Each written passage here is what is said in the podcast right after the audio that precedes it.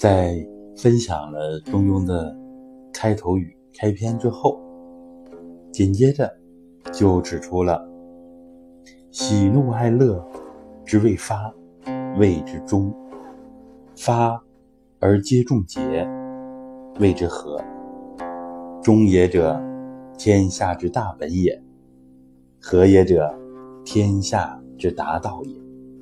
至中和，天地未焉。万物欲焉。这里边其实就讲到了修身之道的关键，因为这里所说的“中”，是指人的精神在没有任何思维与情绪的时候，这种本然的状态。这就跟后世练功所说的“入静”相当了。啊，这个中其实就是我们常说的入静态。这里所说的和呢，是处理外界事物时所遵循的原则。也就是说，我们在做事情的时候，恰如其分，无过，无不及。应该说呢，这属于真正的唯物论的反应论。我们做事情行云流水，恰到好处，啊，这就是和。子思认为呢，中是自然的根本，和是自然的畅达之道。如果安静的时候能做到中，啊，我们动的时候能遵守和，也就是我们内心里面能保持中和的境界。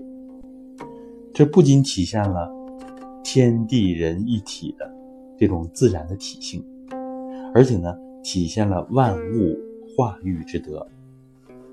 如果懂得了中和，是对修养内在精神世界与处理事物外在表现的这种描述的话，我们再看老子《道德经》里面所讲的“多言数穷，不如守中”。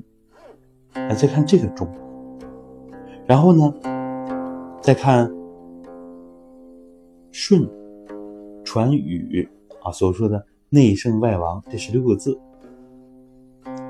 叫做心法啊，“内圣外王”的心法，人心为微，道心为微，为精为一，允直绝中，这里面的中，这样我们对。中在修身和练功中的含义，就可以了然于胸了。好，我们这次分享到这儿，下次继续分享中庸。